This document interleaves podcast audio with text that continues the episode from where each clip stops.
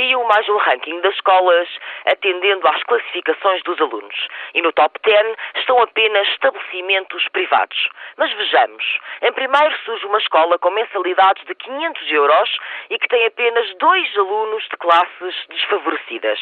No extremo oposto encontra-se, por exemplo, a escola secundária do Circo, vizinha do homónimo bairro problemático do Porto.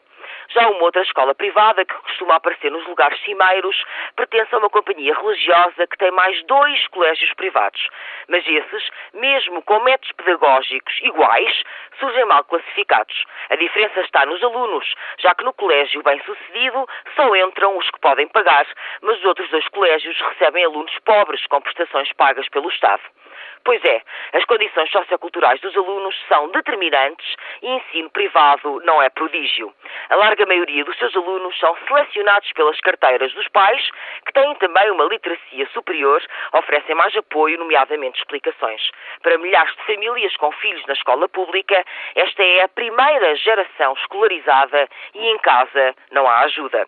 Aliás, a assimetria entre público e privado não é assim tão significativa quando comparada com a verificada entre escolas grandes e pequenas ou interior versus litoral. Estes rankings só fariam sentido se considerassem a origem social dos alunos, o meio da escola, a sua dimensão ou a estabilidade do corpo docente. E assim, os resultados seriam completamente diferentes. Como são, os rankings estimulam uma competição leviana, considerando a disparidade de meios e de públicos e produzem rótulos que excluem, prejudicando as escolas mal posicionadas, perpetuando as suas dificuldades.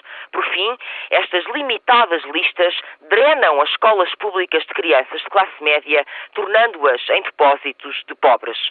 Ou seja, os rankings não apenas mostram o fracasso da escola em corrigir as desigualdades sociais, como o reforçam.